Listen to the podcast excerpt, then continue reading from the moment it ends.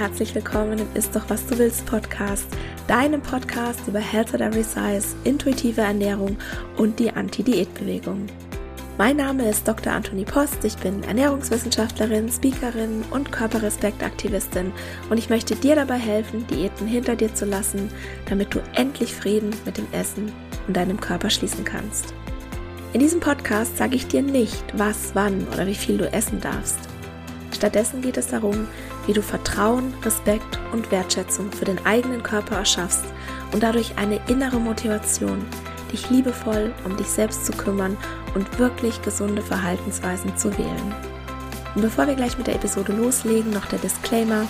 Ein Podcast ist selbstverständlich nie ein Ersatz für eine individuelle medizinische oder psychische Gesundheitsberatung und stellt auch keine Therapeutin-Patientin-Beziehung dar, sondern dient ausschließlich zu Informations- und Bildungszwecken. Wie schön, dass du hier bist und ich wünsche dir viel Spaß beim Anhören. Hallo, wie schön, dass du da bist. Heute habe ich mal wieder einen Gast im Podcast und zwar Dr. Caroline Bitschnau della Maria. Caroline ist Trainerin für gewaltfreie Kommunikation und wir standen am 2. August zusammen auf der Gedankentankenbühne. Wir sind also Keynote Buddies und haben uns schon im Vorfeld vor dem Auftritt gegenseitig unterstützt und haben auch in einer kleinen Gruppe unsere Keynotes geübt. Und dabei ist uns aufgefallen, dass sich unsere Themen an einigen Stellen ja ganz schön überschneiden. Und deshalb wollen wir heute darüber sprechen, was gewaltfreie Kommunikation mit Selbstliebe zu tun hat und wie du die gewaltfreie Kommunikation dazu nutzen kannst, um deine Bedürfnisse zu erfüllen und deinen Körper besser akzeptieren zu lernen. Liebe Caroline, herzlich willkommen im Ist doch was du willst Podcast. Ich freue mich so sehr, dass du hier bist. Hallo Anthony, ich freue mich, dass ich hier sein kann und darf. Und einen wunderschönen, ja, guten Tag an alle, die zuhören. Wie geht's dir denn? Es ist jetzt schon eine Woche her, dass wir auf der Bühne standen. Wie ist denn bei dir jetzt der Stand? Oh, wie ist bei mir der Stand?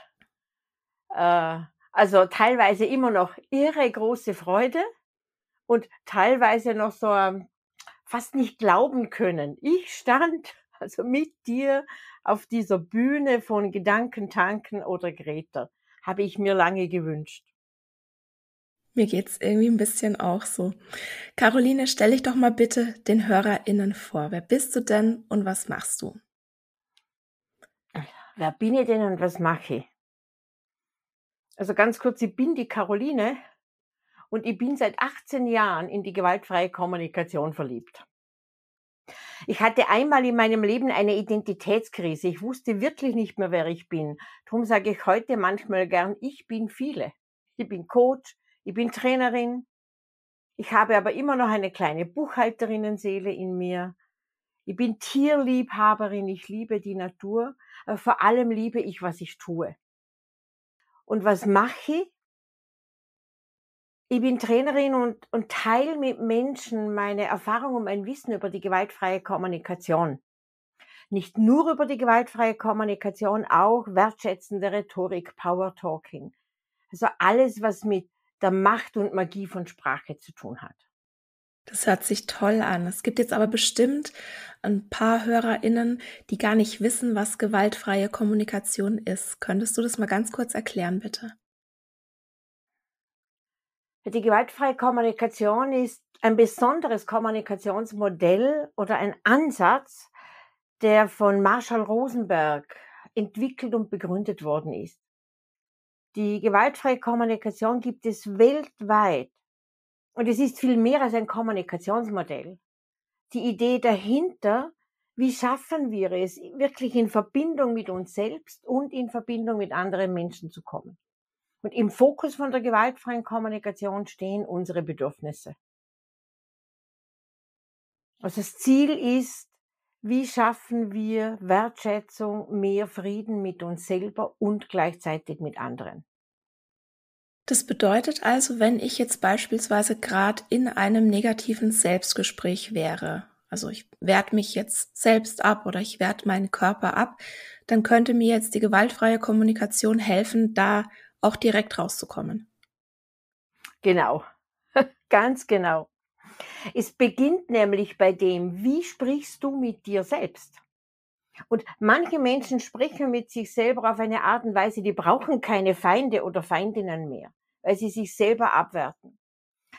Und gewaltfreie Kommunikation wird zwar oft verbunden mit dem, wie sprichst du mit anderen Menschen. Die Basis bist du selbst. Es beginnt mit der Art und Weise, wie spreche ich denn mit mir? Was habe ich für eine innere Stimme?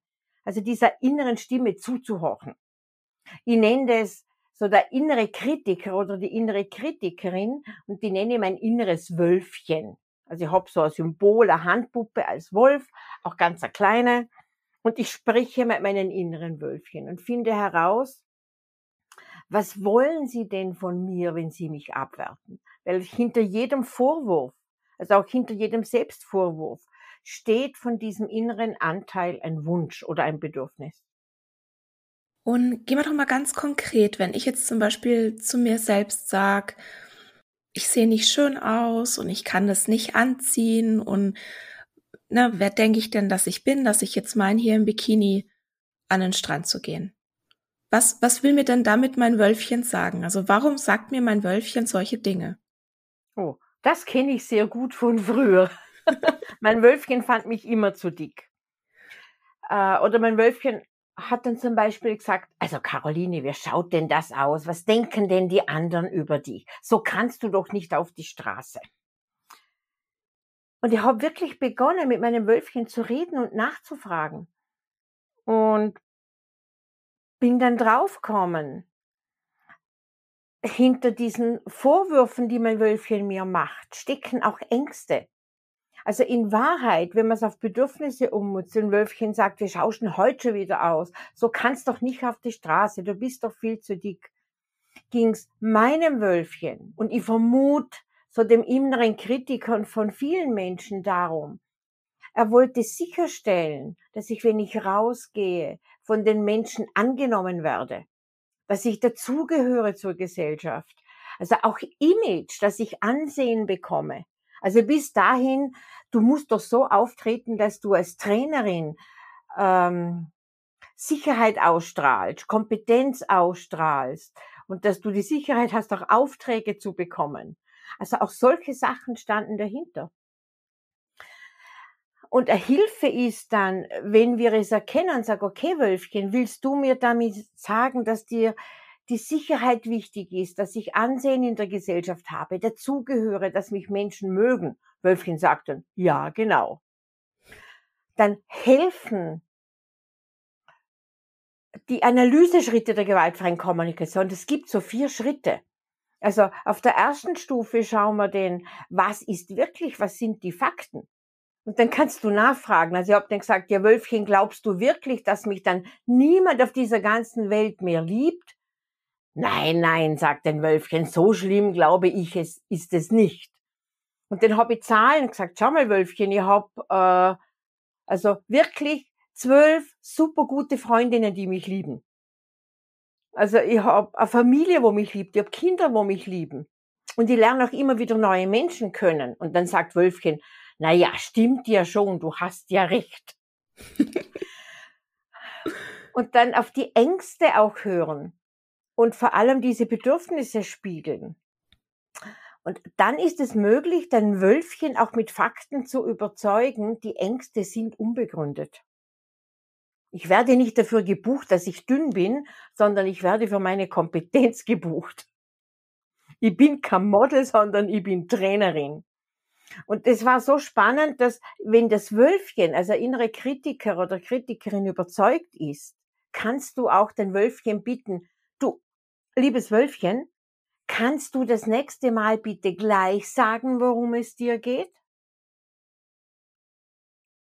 Und dann sagt halt Wölfchen, Hä, was soll ich? und dann habe ich es ihm vorgesprochen, also wie in einem Rollenspiel. Aber ich gesagt, du, sag doch das nächste Mal einfach, Caroline, schau doch noch mal in den Spiegel. Du weißt doch, wir möchten draußen ein gutes Bild abgehen. Menschen sollen sich freuen, wenn sie uns sehen. Sie sollen sich freuen über die Aussagen, die wir tätigen. Du möchtest doch angenommen werden. Ja, genau. Also Wölfchen sagt dann seine Bedürfnisse, das tut nicht weh, und dann finden wir gemeinsam Strategien, wie können wir diese Bedürfnisse erfüllen. Du sagst es immer so schön, du hast dein Wölfchen umerzogen. Ja. Ne, weil früher hat, hat äh, das Wölfchen ja auch deinen Körper abgewertet und heute ist es anders. Genau. Früher hat Wölfchen oft meinen Körper abgewertet. Ich bin jetzt auch nicht die dünnste, wenn man es bewerten will. Wölfchen hat immer gesagt, du bist zu dick. Bis ich irgendwann in meinem Leben beschlossen habe, ich glaube, das war mit 42, ich habe es einfach satt. Ich will das nicht mehr. Und zum selben Zeitraum habe ich mich schon mit der gewaltfreien Kommunikation befasst. Und dann habe ich mit Wölfchen in der Übungsgruppe Gespräche geführt. Also das geht innen, aber es geht nach außen. Also du könntest zum Beispiel dann meinen inneren Wolf spielen und ich kann direkt mit dir einen Dialog führen.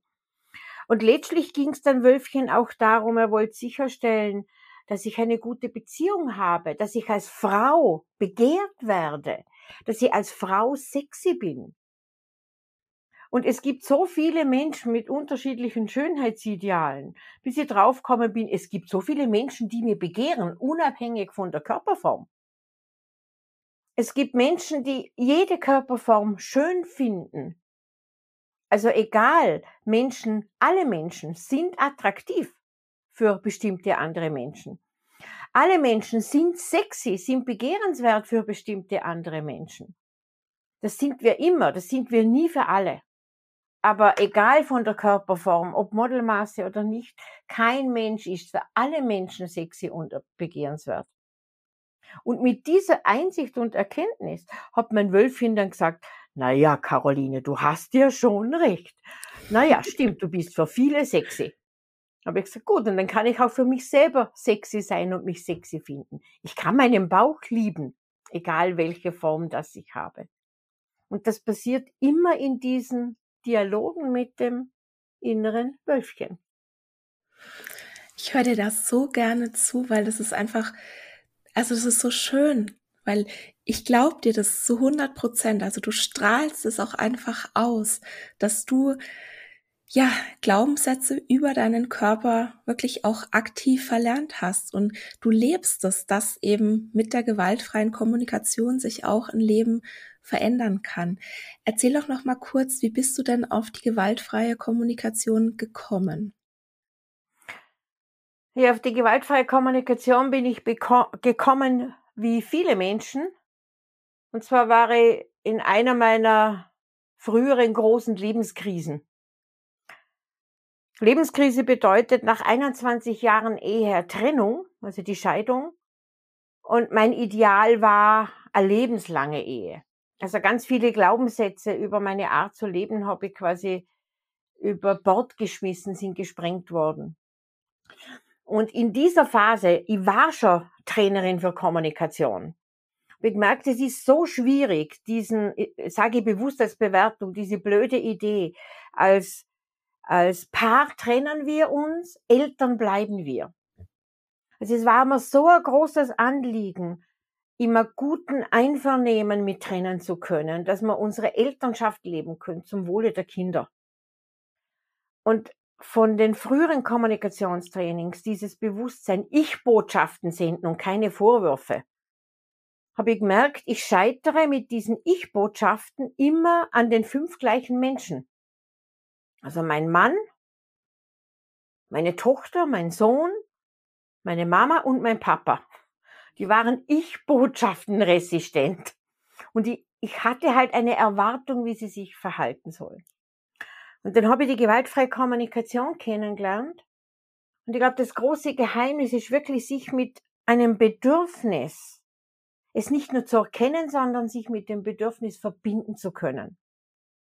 Und diese Idee, dass hinter jedem Vorwurf ein Bedürfnis steckt und du das Bedürfnis mitteilen kannst, aber auch vom Gegenüber, wenn ein Vorwurf kommt, das Bedürfnis hören kannst dahinter und die mit dem verbinden. Das war ein Durchbruch. Und das hat mir geholfen, auf eine gute Art und Weise diese Trennung hinzubekommen, auf eine gute Art und Weise wieder eine gute Beziehung zu finden zu mir. Es gab ja auch Selbstvorwürfe, was hast du selber falsch gemacht? Gute Beziehung zu meinen Kindern und zu meinen Eltern. Weil das Drama war, dass ich von meinem Heimatort nach der Trennung weggezogen bin. Und dieses Weggehen war für manche auch im Freundeskreis fast Verrat. Sie haben ein komplett neues Leben begonnen um mit dem ins Reine zu kommen, die Ängste vom Gegenüber zu verstehen, auch die Wut zu verstehen und das Bedürfnis dahinter, in Wahrheit noch Nähe, noch Liebe, noch die Sicherheit, ich bleibe Menschen erhalten. Dieses Bedürfnis zu sehen, das hat mir so geholfen, die Vorwürfe, also mit Leichtigkeit zu hören und dann zu übersetzen. Also das Bedürfnis von den anderen, gell? Das Bedürfnis von den anderen, und gleichzeitig mein Bedürfnis. Also ich sag so ein bisschen salopp, ich habe mit 42 pubertiert. Was halt andere mit 16 oder 18 machen, habe ich mit 42 gemacht. Also mein Bedürfnis, diese unglaubliche Sehnsucht nach Freiheit, nach Freiraum, mich selber leben können, so leben können, so sein, wie ich, wie ich bin. Das habe ich erst mit 42 entdeckt und gleichzeitig diese Ängste von anderen Menschen zu sehen, die ja gern hätten, dass du so bleibst, wie du bist. Und die gewaltfreie Kommunikation habe ich gelernt, letztlich, um mein privates Leben wieder in Ordnung zu bringen. Dass wieder dort Leichtigkeit und Freude und Liebe ist. Und erst dann hat sich's entwickelt, dass ich entschieden habe, naja, wenn es mir so hilft, besser als alle anderen Kommunikationsmodelle, wo ich kenne, dann möchte ich das auch mit anderen teilen. Und erst später ist die Idee gekommen, da hatte ich die Ausbildung schon lange fertig. Naja, dann könnte ich es auch für andere Menschen anbieten. Und so bin ich in diesen, bin ich den Weg gegangen und das war zuerst gar nicht geplant. Du hast gerade gesagt, dass dir die gewaltfreie Kommunikation geholfen hat, dich wieder mit deinen eigenen Bedürfnissen zu verbinden und auch deinen eigenen Werten, ja, und aber auch die Bedürfnisse von anderen zu verstehen. Kannst du da noch mal ein bisschen näher drauf eingehen? Wie funktioniert das denn? Weil Bedürfnisse, das sind für viele meine, meiner HörerInnen auch ein großes Thema. Also manche, die schreiben mir, oh, ich wusste gar nicht, dass ich überhaupt Bedürfnisse habe. Ich wusste gar nicht, dass ich meine Bedürfnisse auch ausleben darf, dass ich die erfüllt haben darf. Wie, wie gehst du das an? Genau. Äh, das ist ein Satz, den ich auch oft in den Seminaren höre. Ich habe gar nicht gewusst, dass ich Bedürfnisse habe. Und ich glaube, das ist das große Geheimnis der gewaltfreien Kommunikation. Die Bedürfnisse zu erkennen und sich damit ihnen zu verbinden und einzusehen, es ist legitim, dass wir Bedürfnisse haben. Wo, wobei eines wichtig finde, es erfüllen sich nicht alle Bedürfnisse im Leben. Und vielleicht als Vorschub, was verstehe überhaupt das Bedürfnis? Weil das verwechseln manche Menschen. Also von einem Bedürfnis spreche ich nur, wenn es etwas ist, das alle Menschen sich wünschen und gerne hätten. Also ich mache ein kleines Beispiel. Ich lebe da in Lofer in den Bergen und wenn ich jetzt sagen würde, es ist mein Bedürfnis, im Winter auf der Loferer Alm Ski zu fahren. Wollen das alle Menschen? Nein. Also Skifahren auf der Lovra Alm ist eine Strategie, ist eine Handlung. Was erfülle ich mir damit? Also, da mir ja Skifahren Spaß macht, ich erfülle mir damit Spaß. Möchten Menschen Spaß? Ja. Ich erfülle mir damit Freiheit und Freiraum. Brauchen Menschen Freiheit und Freiraum? Ja. Wenn ich auf der Lovra Alm Skifahren gehe, gehe einkehren und in allen Lokalen kennen mir ja die Menschen. Oh, hallo Caroline, schön, dass du da bist. Äh, das bedeutet, die erfüllen ein Willkommensein, soziale Zugehörigkeit, Freundschaft. Und je nachdem, welche Strecke das ich fahre, schwieriger oder weniger schwierig, Abenteuer. Äh, auch manchmal über meine Grenze gehen. Mhm. Möchten Menschen Abenteuer? Möchten Menschen einen Ort, wo sie willkommen sind? Und dann aber ein Topfenstrudel mit Vanillesoße und Schlagsahne. Ich erfülle mir da oben auch mein Bedürfnis nach Genuss. Wünschen sich Menschen Genuss? Ja. Also Das sind Bedürfnisse, Nähe, Zärtlichkeit, Begehren und begehrt werden, gehört werden, wahrgenommen werden, aber auch ein Bedürfnis nach Sinn in dem, was ich mache. Menschen brauchen Herausforderung, brauchen Erfolg, Bestätigung. Also das sind Bedürfnisse. Ausgelassenheit. Und wie erfüllen wir uns unsere Bedürfnisse, da unterscheiden wir uns. Und die Kunst ist jetzt, das eigene Bedürfnis zu erkennen, zum Beispiel das Bedürfnis nach Zärtlichkeit in einer Partnerschaft oder nach Liebe. Und dann herauszufinden, mit welcher Strategie erfüllt sich dieses Bedürfnis. Und dann braucht's Austausch. Für manche Menschen erfüllt sich das Bedürfnis nach Liebe äh, durch Hautkontakt. Doch manche Menschen erfüllt sich das Bedürfnis nach Liebe, wenn wir gemeinsam etwas unternehmen. Es gibt so fünf Sprachen der Liebe. Für manche Menschen erfüllt sich das Bedürfnis nach Liebe, wenn andere Menschen etwas für sie tun, dieses umsorgt werden oder ich bekoche dich. Für andere Menschen erfüllt sich das Bedürfnis nach Liebe durch Geschenke. Und jetzt können wir darüber reden. Ich kann dich darum bitten, was kannst denn du tun, um mein Bedürfnis nach Liebe zu erfüllen? Und dann kann ich dich bitten, ich brauche bitte, ich bin kinesthetischer Lerntyp, also haptisch. Ich brauche immer Körper. Bitte, Anthony, Anthony, äh, zehn Minuten Händchen halten. Um das kann ich bitten. Mhm. Also ich kann um viele Sachen Menschen ganz konkret bitten, damit sich meine Bedürfnisse erfüllen. Oder alternative Strategien finden für ein Bedürfnis wenn eine Strategie nicht geht. Ich glaube, das ist dieses große Geheimnis, Bedürfnisse erkennen, wahrnehmen und dann Strategien finden für uns gemeinsam. Wie erfüllen sie sich? Ja. Also ist das Skifahren eigentlich nur eine Strategie, um Skifahren dir ein Bedürfnis zu erfüllen, genau. Und was ich glaube ich auch noch ganz wichtig finde, ist, viele Menschen wissen ja nur, also nicht nur, dass sie selbst Bedürfnisse haben, aber wenn du die dann mal erkannt hast, ist es ja auch ganz wichtig, die zu kommunizieren.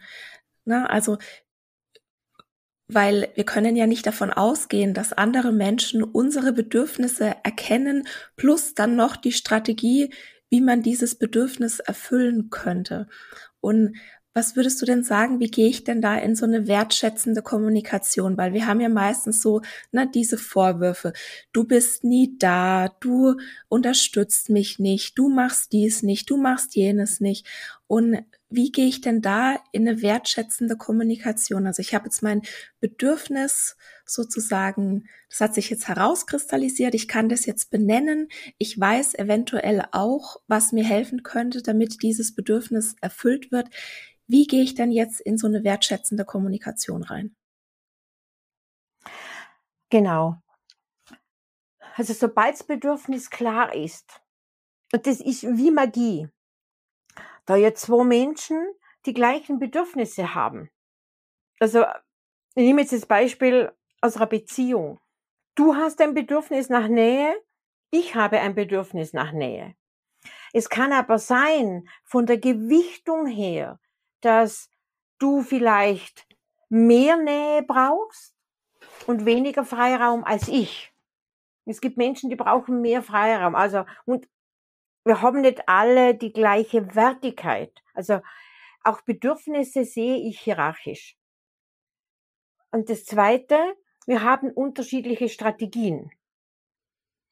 Und das bedeutet, dass wir jetzt aushandeln können, wenn ich dein Bedürfnis nach Freiraum wahrnehmen kann und du mein Bedürfnis nach Nähe, dann braucht es einen Dialog. Was braucht's, damit sich für uns beide die Bedürfnisse so gerecht wie möglich erfüllen? Und den kann ich klar darum bitten und den können wir vielleicht, kann vielleicht sein, dass du dass du einmal in der Woche mit mir ausgehst, irgendwo was Feines essen. Oder einen Spaziergang von einer Stunde. Und es kann sein, ich brauche die Stunde, für die ist die Stunde eine Obergrenze. Also wir brauchen dann von den Strategien her sehr wohl sowas, ich nenne es nicht so gerne ein Kompromiss, sondern sowas wie ein Konsens, dass wir Strategien finden, wo für uns beide passen. Das ist eine Aushandlungskultur, wo wir nicht gewohnt sind. Ich würde dann einfach zu dir hingehen und sagen, ich wünsche mir, dass wir zusammen Zeit verbringen, dass wir zusammen spazieren gehen. Genau, und dann aber was finden, und das braucht manchmal bei Paaren länger, wenn sie sehr unterschiedlich auf der Strategienebene sind, wo uns beiden Spaß macht. Es macht nicht viel Sinn, wenn ich mit dir in die Sauna gehe, obwohl ich Sauna hasse. Weil das geht immer auf Kosten der Beziehung oder auf Kosten vom Liebeskonto. Also günstig wäre es, was zu finden, was uns beiden Spaß macht. Und wenn du dann nicht alleine in die Sauna willst, dann macht es vielleicht mehr Sinn, dass du mit einer Freundin, um einen Freund oder mit anderen Menschen gehst. Dafür musst du mit mir nicht auf die Piste. Ich gehe mit anderen Menschen Skifahren oder alleine. Günstig wäre denn halt was Gemeinsames Drittes, vielleicht lieber mal beide radeln. Günstig wäre, eine Sache mindestens, wo uns beiden Spaß macht in einer Beziehung, als wenn ihr bei Beziehungen bleibt. Mhm. Da dahin zu kommen, ist aber manchmal, glaube ich, gar nicht so leicht, weil ja diese ganzen Vorwürfe sozusagen da im Weg stehen, sich überhaupt mal ja zusammen hinzusetzen und mal sich zu überlegen, was würde uns denn beiden Spaß machen? Ich glaube, an den Punkt kommen viele Menschen und vielleicht auch viele Beziehungen gar nicht. Hast du da vielleicht noch einen Tipp? Ja, genau. Und das finde ich so schade. Ich meine, ich bin jetzt 25 Jahre im Trainingsbereich und habe so viele Paare auch begleitet als Coach oder in den, in den Seminaren. Und das traue ich wirklich behaupten. Die meisten Trennungen, ich würde sagen, wenn wir so bei diesen berühmten 80 Prozent bleiben, die trennen sich nicht, weil es wirklich große Krisen gab, sondern letztlich trennen sie sich, weil die Beziehung aufgrund der Art der Kommunikation vergiftet worden ist. Also jede Verletzung, jeder Vorwurf ist ein Abbuchen auf dem Beziehungs- oder auf dem Liebeskonto. Manchmal nur ganz klein und über die Jahre hinweg bei einer ungünstigen Kommunikation scheitert die Beziehung an der Form der Kommunikation. Was können Menschen tun? Ich glaube, es braucht viel mehr diese Kultur, dass Menschen sich zusammensetzen und sowas eine Vision entwickeln. Wie wollen wir miteinander umgehen?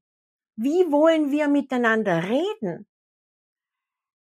Und es ist nicht leicht. Also es ist ja einfach. Die gewaltfreie Kommunikation besteht aus einfachen vier Schritten. Sprich nur an, was ist wirklich passiert. Und keine Generalisierung. Statt du bist nie da, ist ja Generalisierung. Stimmt nicht. Äh, wir waren vor drei Wochen das letzte Mal gemeinsam etwas essen. Oder ist jetzt drei Wochen her, also vorletzten, also vor drei Wochen am Sonntag, sind wir zusammengesessen eine Stunde. Das sind die Fakten. Äh, ein zweiter Schritt besteht darin, ehrlich seine Gefühle mitzuteilen, anstelle von Vorwürfen. Wie geht's mir denn damit? Und ich wirf da nichts vor und sage, ja, wenn ich an das denke, jetzt diese drei Wochen, ich spüre Trauer, auch Frust, vielleicht auch ein bisschen Wut. Warum? Und dritter Schritt ist das Bedürfnis, weil ich mich so nach Gemeinsamkeit sehen und mal Rahmen, wo wir wirklich Beziehung gut leben können. Ich würde so gern Zeit mit dir verbringen, wo wir uns beide freuen können. Das sind die Bedürfnisse. Und dann käme als vierter Schritt eine konkrete Bitte. Du bitte, äh, wann kannst du dir Zeit nehmen? Heute Abend oder morgen Abend, wo wir drüber reden, wie gestalten wir die nächsten zwei Wochen. Sag mir bitte, wann geht's da besser? Heute? 20 Uhr oder morgen 19 Uhr? Also diese Kultur, dass Menschen zusammensitzen und über ihre Beziehung reden. Was ist denn mein Ideal? Was ist dein Ideal? Wie können wir uns gegenseitig das Leben bereichern? Das ist noch nicht die Norm. Und das ist schade. Das ist wirklich schade. Es ist einfach, leider nicht ganz leicht, weil wir halt anders sozialisiert worden sind. Das macht auch für mich, das macht so viel Sinn, wenn ich das höre. Und also ich würde jetzt mal einfach hier an der Stelle festhalten, gewaltfreie Kommunikation ist wichtig, kann dir sehr weiterhelfen. Wie übe ich denn das jetzt im Alltag? Gibt es da so kleine Situationen, wo ich das immer wieder trainieren kann? Oder also wie gehe ich denn das jetzt an? Also ich möchte jetzt mehr gewaltfreie Kommunikation in meinen Alltag einbauen. Was mache ich denn jetzt? Also aus meiner Sicht die, die effektivste Strategie ist, du suchst dir mindestens einen zweiten Menschen, wo du mit diesem Menschen bereits üben kann oder wo da gemeinsam dieses Ziel haben. Und sonst lässt sich's üben im Alltag in ganz kleinen Situationen. Du kannst dir zum Beispiel vornehmen, ich achte jetzt eine Woche nur auf meinen allerletzten Satz. Ist mein allerletzter Satz eine wirklich klare, erfüllbare, überprüfbare Bitte? Oder ist es eher ein frommer Wunsch? Also frommer Wunsch nenne ich es dann, wenn es so allgemein ist. Ich möchte gern, dass du mehr mit mir gemeinsam unternimmst. Ich möchte gern, dass du strukturierter arbeitest. Also wenn es so allgemein ist, nenne es frommen Wunsch. Und eine klare Bitte ist immer überprüfbar, erfüllbar, sind ganz winzige kleine Schritte. Und alle Studien zeigen, also auch die Erfahrungen, also es muss mir ja niemand was glauben. Ich sage immer, bitte Menschen, glaubt mir nicht, sondern probiert es aus und testet selber Experimente. Also eine Möglichkeit, auf den letzten Satz zu achten. Ist es wirklich erfüllbare Bitte? Andere Möglichkeit darauf zu achten, mal eine Woche lang, wann verwende ich denn einen Vorwurf oder ein moralisches Urteil? Du bist also alle Aussagen mit du bist nenne moralische Urteile. Du bist intolerant. Du bist, äh, du bist schon wieder zu spät oder du bist unpünktlich. Und jeden solchen Vorwurf zu nehmen und zu überlegen, was möchte ich denn gerne stattdessen? um so auf die Spur von Bedürfnissen zu kommen. Also nur schon den Vorwurf in einen Wunsch zu übersetzen, verändert einiges. Meine, eines der großen Geheimnisse ist am Schluss dann auch die Bitte, weil nur das Bedürfnis mitzuteilen bringt noch nicht so viel.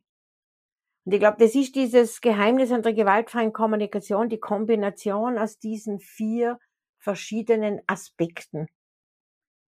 Und es ist aus meiner Sicht ganz schwer möglich, alle vier Aspekte gleichzeitig zu üben, sondern die Entscheidung ist, mit einer winzigen Sache zu beginnen. Einen Vorwurf zu übersetzen in einen Wunsch. Ist es eigentlich genau das, dass dieses Zusammenspiel von diesen vier Faktoren auch die gewaltfreie Kommunikation dann von anderen Kommunikationsmodellen unterscheidet? Genau. Also ich kenne so ziemlich alle Kommunikationsmodelle im deutschsprachigen Raum. Und bei der gewaltfreien Kommunikation ist sicher das Besondere, darum ist sie auch nicht so leicht, dieses Zusammenspiel dieser vier Aspekte. Plus es nur sprechen kognitiv ist das eine und zu üben, sich mit diesem Bedürfnis zu verbinden, ist das andere. Das klingt so komisch, ich glaube, das ist ganz schwer erklärbar. Äh, vielleicht ist es hörbar ich gehe jetzt einmal in meinem Kopf. Viele Menschen sind ja mit der Aufmerksamkeit im Kopf. Die Stimme ist oben, so im oberen Brustbereich. Wenn ich zu dir sag, ähm, ich wünsche mir Freiraum. Ich wünsche mir einfach mehr Freiraum in meinem Leben. Kommt bei dir nicht an. Nee, ich könnte jetzt gleich sagen, wie du wünschst dir mehr Freiraum, bist du nicht gern ja. mit mir zusammen? Was soll denn das jetzt? Willst du dich von mir trennen oder was? Genau das bedeutet auch, äh, das ist auch was Spannendes, du hörst in deinem Kopf nicht meine Aussage, sondern machst in deinem Kopf bereits was anderes draus. Willst du von mir trennen? Also du hörst du nicht, dass ich was brauche, sondern du hörst eher was, was gegen dich gerichtet ist. Und jetzt sage ich es aber nochmals und jetzt verbinde ich mich mit dem. Bloß das Geheimnis, es braucht dann auch eine Bitte. Okay? Ähm, hat ich setze mich mal gerade hin und bin mir nicht sicher, ob es hörbar ist. Von der Körpersprache her ist es immer sichtbar. Ich wünsche mir mehr Freiraum. Ich wünsche mir mehr Freiraum, so dass ich lesen und lernen kann und auch an meiner Entwicklung arbeiten. Hörst du einen Unterschied? Ja, das andere, das war, das konnte ich sofort irgendwie so als Vorwurf auffassen und konnte so meine Schlüsse ziehen. Also ich habe das ja gleich interpretiert, ne? Und das war jetzt mehr so dieses, okay, da braucht jemand was und bittet mich um Hilfe. Genau. Um Unterstützung. Und in deinem Kopf, wenn du jetzt in deinem Kopf schaust, was passiert in deinem Kopf. Also wenn ich mit meinem Bedürfnis verbunden bin, habe ich eine höhere Chance, dass im Kopf vom Gegenüber und im Herzen vom Gegenüber entsteht, ja, das möchte ich auch. Also diese Verbindung von einem Mensch zum anderen funktioniert meistens so, wenn ich mit Bedürfnissen verbunden sind, schafft es auch das Gegenüber eher, sich mit Bedürfnissen zu verbinden. Was es jetzt noch braucht, selbstverständlich, ist dann am Schluss als letzter Satz eine klare Bitte. Weil sonst hängen wir beide in der Luft. Und das heißt, und Drum ist meine Idee und auch meine Bitte. Äh, ich habe mir überlegt, für die nächste Zeit einen Tag in der Woche zu nehmen, wo ich meine Webinare anschaue, um in diesem Thema weiterzukommen. Meine Idee, das ist der Samstag, also drei Samstage. Ist das für die okay? Und die Zeit, was wir brauchen, schauen wir dann, dass wir dafür am Sonntag was Besonderes unternehmen. Also das Geheimnis ist dann schon noch, diese Bitte dran zu hängen, Strategien zu haben. Was einen ihren Unterschied macht, ist, ist der Mensch mit dem Bedürfnis wirklich verbunden.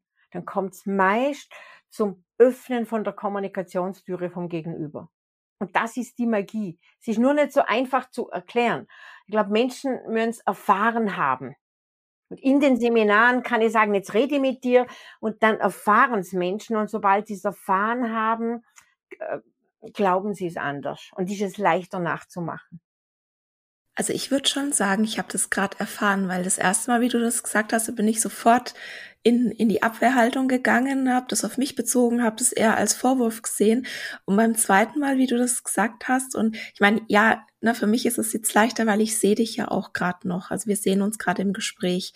Und deshalb kann ich halt auch deinen Gesichtsausdruck und alles noch damit als Faktor reinnehmen. Aber das war wirklich beim ersten Mal, ich bin so komplett in die Abwehrhaltung gegangen, habe das als Vorwurf aufgefasst und beim zweiten Mal bin ich total in die Empathie. Also ich fand das jetzt auch gerade echt spannend. Ich hab's erfahren. Ja. Cool. Und das ist, glaube ich, eines der großen Geheimnisse. Was ich, aus meiner Sicht noch wichtig ist, was die gewaltfreie Kommunikation hat mir geholfen, vor allem bei Bedürfnissen, die sich nicht erfüllt haben, mich auch mit Bedürfnissen zu verbinden, die sich nicht erfüllen oder im Moment nicht erfüllen und das gut auszuhalten. Oder Umgang mit Gefühlen, mit Trauer, Wut und Schmerz. Die gewaltfreie Kommunikation war für mich die wichtigste Hilfe in der größten Krise meines Lebens, wo meine Enkeltochter gestorben ist. Also ohne diese gewaltfreie Kommunikation und ohne Menschen, die das können, wäre es ungleich schwieriger gewesen. Ich habe gelernt, mit, mit dieser Trauer umzugehen, ihr Raum zu geben, äh, diese Trauer zu würdigen. Und das habe ich in keinem anderen Ansatz in diesem Ausmaß davor gefunden. Das ist es halt, weil wir werden, wir werden ja schon so sozialisiert, Gefühle, die werden weggedrückt, wir müssen weiter funktionieren. Und ich glaube, es ist auch wirklich schwierig für Menschen, sich also diesen Raum zu geben und dann auch, also wirklich sich zu sagen, das ist jetzt richtig scheiße, das läuft gerade richtig scheiße. Ja. Und ich halte es jetzt aus. Ich gehe in dieses Gefühl rein, weil um es zu überwinden und manche Sachen, die wird man ganz sicher nie überwinden, ja. Aber um die irgendwann besser aushalten zu können, muss ich da durchgehen. Genau. Und das ist dieser große Unterschied. Also in der gewaltfreien Kommunikation sprechen wir von Schlüsselunterscheidungen so der Schlüssel immer zu einer anderen Welt. Und gerade bei Trauer ist manchmal schwierig, Menschen zu finden, wo da diesen empathischen Raum halten können. können. Und Empathie und Sympathie ist ein riesengroßer Unterschied. Das nenne ich eine Schlüsselunterscheidung. Bei der Sympathie bin ich mit der Aufmerksamkeit im Wechsel bei dir und wieder bei mir. Und wenn du in deiner Trauer bist und ich gehe in die Sympathie, heule ich mit dir mit, gehe in meinen Schmerz selber, halte das kaum aus, ist ja oft so. Und plötzlich ist der Mensch, um den es eigentlich gehen würde gerade, äh, in einer Situation, wo es gegenüber sogar noch trösten muss. Mhm. Also die Sympathie hilft nicht. Und Empathie, bei der Empathie bin ich von mir ganz weg, sondern bin mit meiner Aufmerksamkeit ganz beim Gegenüber. Und das bedeutet, ich tue nicht trösten. Ich mache nichts, um deinen Schmerz kleiner zu machen, sondern ich schaffe einen Rahmen, dass du mit deinem Schmerz in Verbindung gehen kannst, damit er Raum bekommt und Empathie, da halt die den Rahmen, ich heul nicht mit dir mit. Sondern im Gegenteil, ich verstärk's vielleicht sogar noch, dass es rauskommen kann, damit dieser Schmerz endlich gewürdigt wird. Und das sind Sachen, die habe ich in diesem Ausmaß sonst nirgendwo kennengelernt.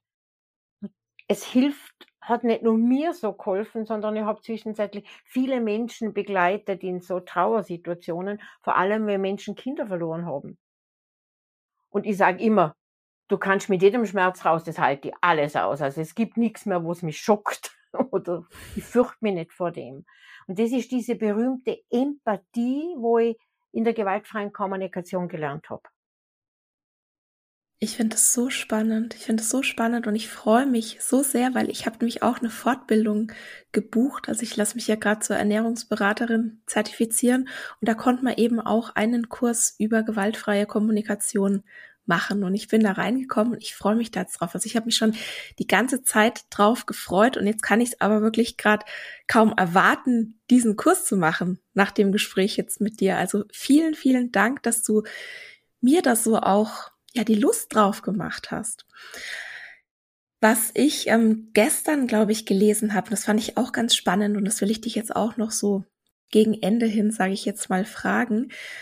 Und zwar habe ich gelesen, eine selbstbewusste Körpersprache ist auch ein Teil der gewaltfreien Kommunikation. Was genau bedeutet denn das? Eine selbstbewusste Körpersprache ist Teil der gewaltfreien Kommunikation. Kannst du damit was anfangen? Ich persönlich kann was damit anfangen im Zusammenhang mit der gewaltfreien Kommunikation. So in diesem Kontext habe ich es noch nie gehört. Ich selber kann es auf jeden Fall bestätigen. Eine selbstbewusste Körpersprache ist darum Teil gewaltfreier Kommunikation, weil wir mit unserem Körper Signale aussenden. Das kenne ich jetzt zwar nicht aus der gewaltfreien Kommunikation, sondern aus ganz anderen Bereichen, also anderen Theorien oder Zusammenhängen. Und es gibt auch Studien dazu. Also je mehr meine Körper, Körpersprache symbolisiert anderen, ich bin das Opfer, ich armes Haschel, quasi Entschuldigung, dass ich auf der Welt bin, das übertreiben. Umso mehr lädt das bestimmte andere Menschen ein, auf mich draufzuhauen, mich zu beleidigen, äh, bis zu körperlicher Gewalt. Also und ich kann mit der selbstbewussten Körpersprache, wenn wir verbunden sind mit unserer wahren Kraft, wir haben ja alle eine Wahnsinnskraft, nur wir haben nicht immer Zugang, weil der Kanal verstopft ist. Menschen mit dieser Ausstrahlung werden weniger kritisiert, werden weniger beschimpft, hören weniger Vorwürfe von anderen als Menschen mit einer Körperhaltung, wo die Körperhaltung quasi schon das Opfer symbolisiert. Mhm. Also ich würde jetzt nicht sagen, dass sich eine selbstbewusste Körpersprache natürlich vor allem schützen kann. Also das ist nicht so. Das erfahren ja auch Menschen, die sehr selbstbewusst sind, körperliche oder, oder ja. verbale Gewalt. Aber tatsächlich frage ich mich auch manchmal, also ja, ich bin auch Beschämungen ausgesetzt in meinem Alltag. Aber wenn ich so teilweise die Geschichten von anderen höre, dann denke ich mir oft, wow, ich selbst habe noch nicht so viel Beschämung erfahren wie viele andere. Und ich habe auch oft so das Gefühl, dass wirklich auf meiner Stirn steht, wag's ja nicht. Sonst erlebst du was, sonst freust du dich nicht, dass du heute früh aus dem Bett ausgestiegen, aufgestiegen bist. Ich habe, ja, ich, also ich könnte das bestätigen. Also ich bin ein, ein selbstbewusster Mensch. Ne, Selbstbewusstsein ist ja nochmal was anderes als Selbstwert. Das musste ich auch erst in den letzten Jahren lernen. Aber Selbstbewusstsein habe ich und ich trage das nach außen. Und ja, das wird mich sicher nicht vor allem schützen, aber so in diesen kleinen Schlachten im Alltag habe ich schon wirklich das Gefühl, dass es einen Schutz bietet manchmal. Das bestätige ich auf jeden Fall. Es gibt, glaube ich, nichts auf der Welt, was uns vor allem schützen kann. Ja. Ein hohes Maß an Selbstwert und Selbstbewusstsein schützt uns vor viel. Und die Frage ist dann, vor was schütze ich mich? Und das Spannende ist, wenn, wenn Menschen Beleidigungen hören, also gerade in Bezug auf ihr Äußeres. Wenn du das das erste Mal schaffst, es nicht als Beleidigung zu hören, also in der gewaltfreien Kommunikation haben wir so verschiedene Ohren. Wolfsohren nach außen oder nach innen, Giraffenohren nach außen oder innen. Also wenn du mit Giraffenohren nach außen schaffst zu hören, dann ist der Satz von der Beleidigung das Faktum, und die nächste Frage ist, oh Gott, was braucht dieser Mensch, wenn er sowas sagt? Was ist denn das Bedürfnis von deinem, von, von meinem Gegenüber? Also es ist nicht notwendig, auch einen Satz, wo man als Beleidigung werten könnte, in den eigenen Kopf zu lassen. Wenn wir schaffen, empathisch zu reagieren, kann uns in Wahrheit niemand verletzen. Das finde ich so spannend. Es ist nicht leicht in, in einer mhm. akuten Situation wenn es das erste Mal gelingt, ist es so eine Freude und es macht vor allem frei. Andere Menschen können doch sagen, was sie wollen. Das hat ja immer was mit ihnen zu tun. Nur das fällt uns halt nicht immer in der Situation ein. Also es macht frei und unabhängig, sobald Menschen diesen, diese empathischen Ohren schaffen. Toll, das war ein, ein, ganz, ganz toller Schlusssatz.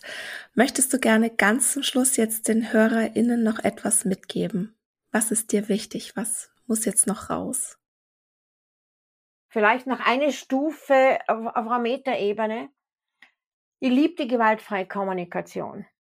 Was für mich dahinter steht, ist ein Satz, den ich liebe von, von Wittgenstein. Sprache schafft Wirklichkeit. Und das glaube ich zutiefst. Mit Sprache, mit dem, wie wir über uns selber reden, wie du über die selber sprichst, schaffst du, konstruierst du deine Identität. Mit Sprache kreieren wir unsere Beziehungen. Und deshalb ist mein Anliegen, also am liebsten würde ich es ja Menschen befehlen, aber ich weiß, dass das keinen Sinn macht und es nicht geht, aber bitte, befass dich mit deiner Form von Sprache und Kommunikation. Weil wenn du deine Sprache veränderst, veränderst du deine Welt. Danke dir. Danke für dieses wahnsinnig tolle Gespräch. Caroline, wo kann man dich finden, wenn man mit dir in Kontakt treten möchte? Also ich bin gut auffindbar im Internet, wenn jemand meinen Namen eingibt, Caroline Bitschnau de la Maria, findet er meine Homepage. Also es gibt die Homepage mit www akademiebitschnau.at. Wenn ihr das im Google eingeben oder wo auch immer in einer Suchmaschine, dann finden die Menschen meine Homepage.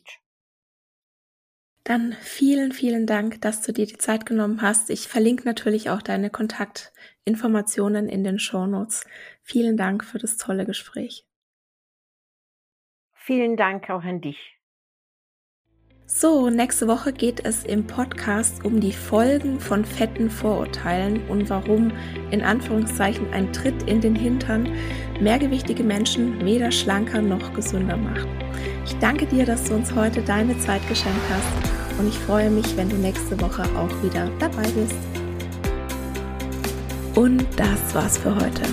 Ich danke dir von Herzen fürs Zuhören und hoffe, dass dir die Episode gefallen hat und dass du ganz viel für dich mitnehmen konntest. Um wirklich Frieden mit dem Essen und deinem Körper zu schließen, ist es wichtig, dass du deine Bedürfnisse kennst. Eine Diät scheint auf den ersten Blick eine gute Möglichkeit zu sein, das eigene Bedürfnis nach Sicherheit und Kontrolle zu befriedigen. Ganz nach dem Motto, indem ich mein Essverhalten kontrolliere, habe ich auch mich selbst und mein Leben im Griff. Das ist aber ein Trugschluss. Tatsächlich gefährden Diäten und ganz allgemein Essensregeln die Erfüllung deiner Bedürfnisse. Warum das so ist und was du stattdessen tun kannst, das erfährst du im neuen Freebie Bedürfnisfinder, das du dir ab sofort kostenlos auf meiner Homepage www.antonipost.de herunterladen kannst. Im Bedürfnisfinder ist ein Bedürfnistest enthalten sowie praktische Übungen, eine Anleitung zum Journaling und natürlich eine Journaling-Vorlage, die dich unter anderem dabei unterstützen werden, dich wieder mehr mit deinem Körper zu verbinden und immun gegen Diätversprechungen zu werden. In diesem Sinne, isst doch was du willst und alles Liebe, deine Antonie.